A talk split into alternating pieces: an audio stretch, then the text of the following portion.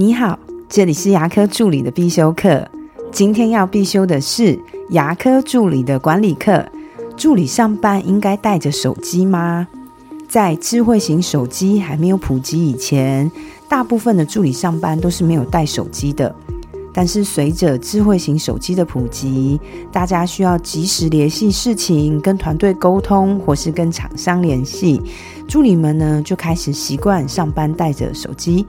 可是回归回来，我们上班应该带着手机吗？当然，我们不能用过去的方式来管理现在的助理，但是我认为基本的界限还是要有的。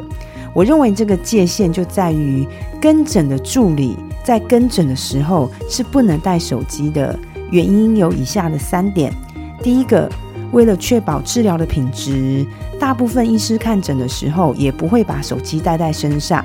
我问过很多医生，都是把手机放在休息室或是放在柜子里。那身为跟诊的我们，也应该像医师一样，在跟诊的时候不应该把手机放在身上。第二个，就算你是在处理公事。如果让患者的家属看到医师在很认真的做治疗，但是旁边的助理却在划手机，那么绝对是给诊所很负面的评价的。第三个，治疗呢，它是分秒并针的。如果因为回复一个讯息而影响到医师治疗的顺畅度，我认为这是不允许的，也不可以发生的。当然啦，不能带手机的制度还是可以依照实际的情况来调整。就像是你那天真的有很重要的事情，比如说小孩第一天上学，或是小孩今天身体不舒服，给亲人在照顾，你心里很担心。这时候你可以事前先提出，让你的同事们、让你的团队知道你今天的情况，也可以跟跟诊的医师事先报告，我今天真的有很重要的事情，所以需要把手机带在身上。管理就是不怕一万，只怕万一。在团队人少的时候都还好，可能我们不需要太多的规定，用自觉管理就可以了。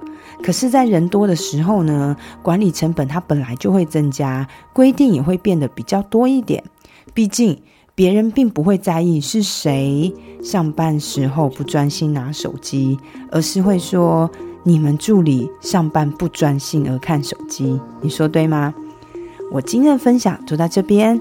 如果你对今天的内容觉得有帮助的话，请帮我下载下来，或是分享出去，让更多人听得到。如果你对牙科管理、自费咨询、助理的培训有任何问题，欢迎留言给我，或者是在龙语牙体技术所的粉丝专业也可以找到我。我们下次再见了，拜拜。